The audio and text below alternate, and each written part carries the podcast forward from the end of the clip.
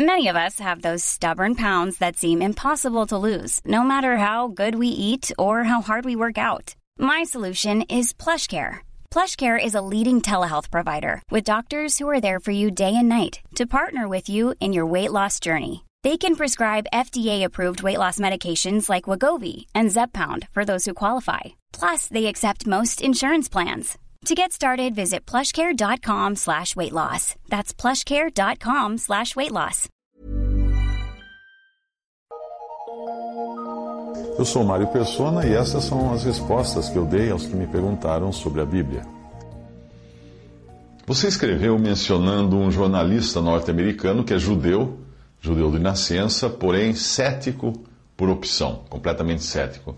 Ele diz que tentou viver um ano seguindo uma lista de 700 regras que encontrou na Bíblia, e o resultado ele escreveu num livro irreverente que, obviamente, irá fazer sucesso entre os céticos. Tentar seguir, tintim por tintim, cada mandamento da Bíblia é a verdadeira missão impossível. Se o autor desse livro aí fosse realmente sincero, ele iria perceber logo que o mandamento não cobiçarás se refere a praticar ou não praticar todas as coisas na esfera do pensamento, dos pensamentos. O Senhor disse que bastava pensar em adulterar ou, ou pensar em matar para ser culpado de adultério e de homicídio aos olhos de Deus. Você já pensou em quantas barbaridades nós praticamos só de pensar?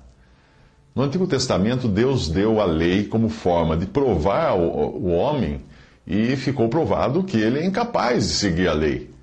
A lei é santa, o homem não é santo, o homem é pecador. Paulo explica isso na sua carta aos Romanos.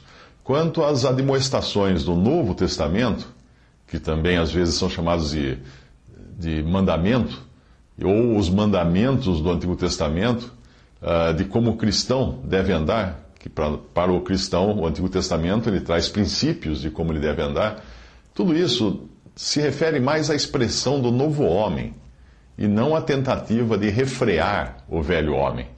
O velho homem, ou velha natureza, ou carne, jamais poderá ser aprimorado, jamais poderá ser melhorado ou ensinado a guardar os mandamentos de Deus. É uma, é uma natureza ruim, arruinada totalmente e propensa a pecar. Paulo escreve: Na minha carne não habita bem algum. Isso, isso vale para a minha carne também, para a sua carne. Por outro lado, a nova natureza que nós recebemos pelo novo nascimento é uma natureza divina. Esta também não pode ser melhorada, porque ela é perfeita, ela vem do alto, ela vem do céu. Qualquer admoestação sobre o andar do cristão tem a ver com a livre expressão da nova natureza e não com a, o conserto ou a arrumação da velha natureza. Não é lutando contra a carne, e a nossa luta não é contra a carne, não é lutando contra a carne que nós conseguimos andar do modo que Deus deseja, mas é vivendo no espírito. Não é se ocupando com o pecado que nós deixamos de pecar, mas é pensando nas coisas lá do alto, onde Cristo está.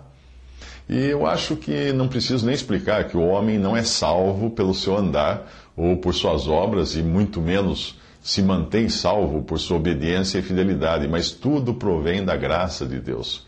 Se nós fôssemos salvos por 700 ou mais regras cumpridas, depois de cumprirmos todas elas, Deus, Deus seria nosso devedor. Sim, nós poderíamos ir a Ele cobrar dele a salvação.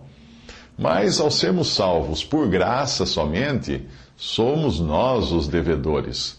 Deus pode pedir de nós o que Ele quiser, porque o seu favor será sempre impagável. É como quando alguém faz um favor imenso para você e daí em diante você fica constrangido a sempre atender o que aquela pessoa pedir.